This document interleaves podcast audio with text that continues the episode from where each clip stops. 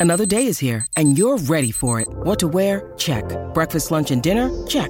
Planning for what's next and how to save for it? That's where Bank of America can help. For your financial to dos, Bank of America has experts ready to help get you closer to your goals. Get started at one of our local financial centers or 24-7 in our mobile banking app. Find a location near you at bankofamerica.com slash talk to us. What would you like the power to do?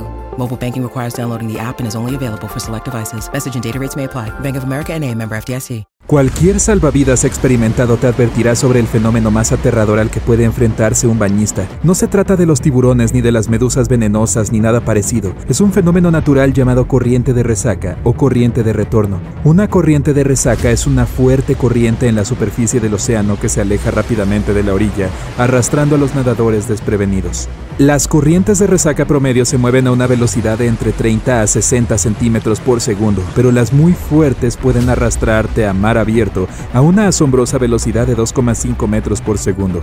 Incluso el mejor nadador olímpico no sería capaz de volver a la orilla contra una corriente tan poderosa. Muchos bañistas que no saben nadar prefieren quedarse en el agua hasta la cintura porque se sienten seguros cuando sus pies tocan el fondo. Pero ellos no están más seguros frente a estas corrientes porque una corriente de retorno puede arrastrarte fácilmente y alejarte de la orilla. Si no sabes nadar, esto puede acabar muy mal. Uno de los conceptos erróneos más populares sobre las corrientes de resaca es que te arrastrarán bajo el agua. En realidad una corriente de resaca no te ahogará, solo te arrastrará lejos de la orilla. Otro mito muy extendido es que si te atrapa una corriente de retorno, esta te arrastrará al océano para siempre. Sí, una corriente de resaca puede arrastrarte bastante lejos en aguas abiertas, pero incluso en el peor de los casos no te encontrarás a kilómetros de distancia de la orilla. Probablemente solo tendrás que nadar un buen trecho para volver a la playa. When you need mealtime inspiration, it's worth shopping Kroger, where you'll find over 30,000 mouthwatering choices that excite your inner foodie. And no matter what tasty choice you make, you'll enjoy our everyday low prices, plus extra ways to save, like digital coupons worth over $600 each week. You can also save up to $1 off per gallon at the pump with fuel points. More savings and more inspiring flavors make shopping Kroger worth it every time. Kroger, fresh for everyone. Fuel restrictions apply. También es muy posible que la propia ola te traiga de vuelta. Esto se debe a que el 90% de las corrientes de resaca se mueven en círculos gigantescos. Fluyen desde las aguas poco profundas hasta el océano abierto y luego vuelven. También existe la idea errónea de que si no ves una corriente de retorno no tienes que preocuparte.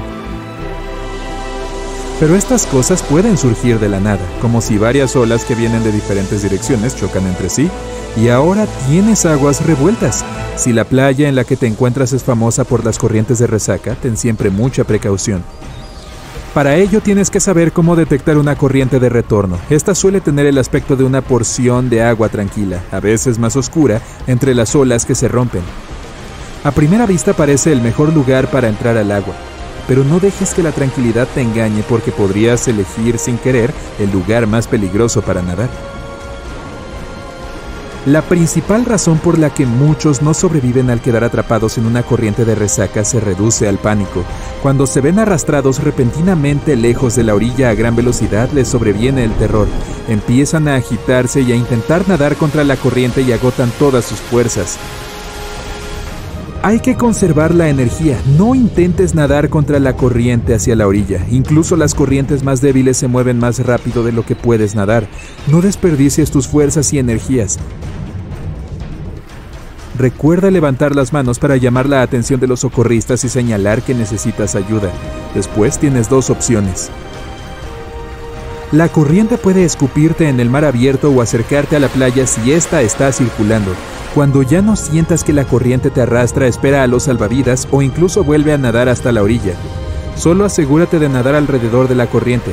La segunda opción solo funcionará para los nadadores muy buenos. Si eres uno de ellos, puedes intentar nadar en paralelo a la playa para salir de la corriente.